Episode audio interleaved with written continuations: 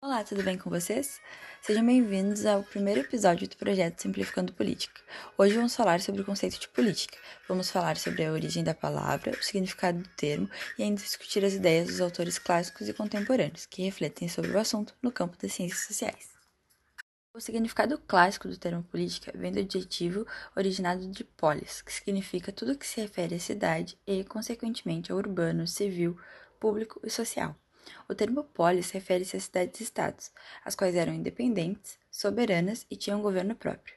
Já o significado moderno do termo política pode ser encontrado no mini dicionário da língua portuguesa, compreendido como a ciência da organização e administração e direção das nações. Na obra política de Aristóteles, que é considerada como o primeiro tratado sobre a natureza do Estado e das formas de governo, o autor define a política como a arte ou a ciência de bem governar, refletindo sobre as coisas da cidade. Para começarmos a reflexão sobre o conceito de política, é importante questionar o que você pensa quando falamos em política. Acontece que no Brasil essa palavra nos leva a várias conclusões, mesmo que aqui no país não tenhamos o hábito de aprender a refletir além do senso comum sobre o que é política.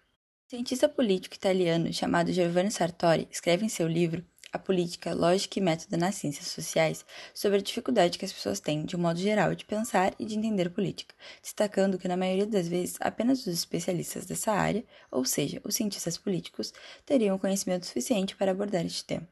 No entanto, será que não podemos simplificá-la? Paul Kelly e outros autores no livro da política afirmam que se pudéssemos ter tudo o que queremos, a política não existiria.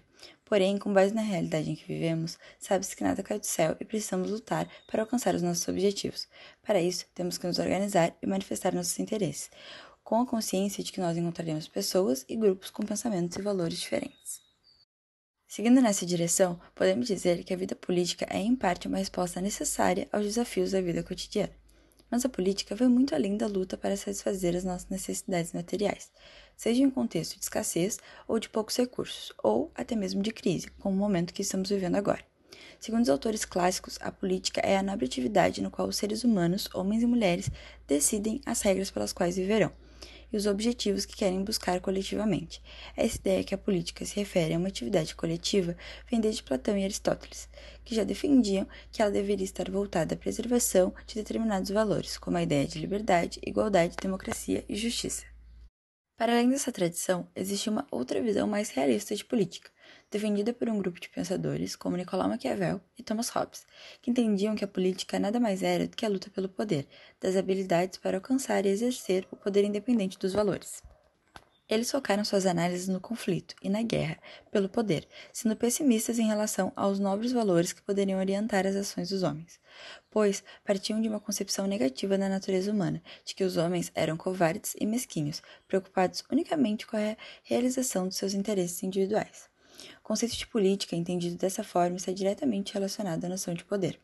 E essa relação de poder se expressa na relação entre sujeitos, na relação entre governantes e governados, entre a autoridade de quem governa e a obediência às leis por parte dos cidadãos. Assim, chegamos ao fim do primeiro episódio do Simplificando Política. No próximo, abordaremos o conceito de poder. Muito obrigada pela atenção e fiquem ligados nos próximos episódios.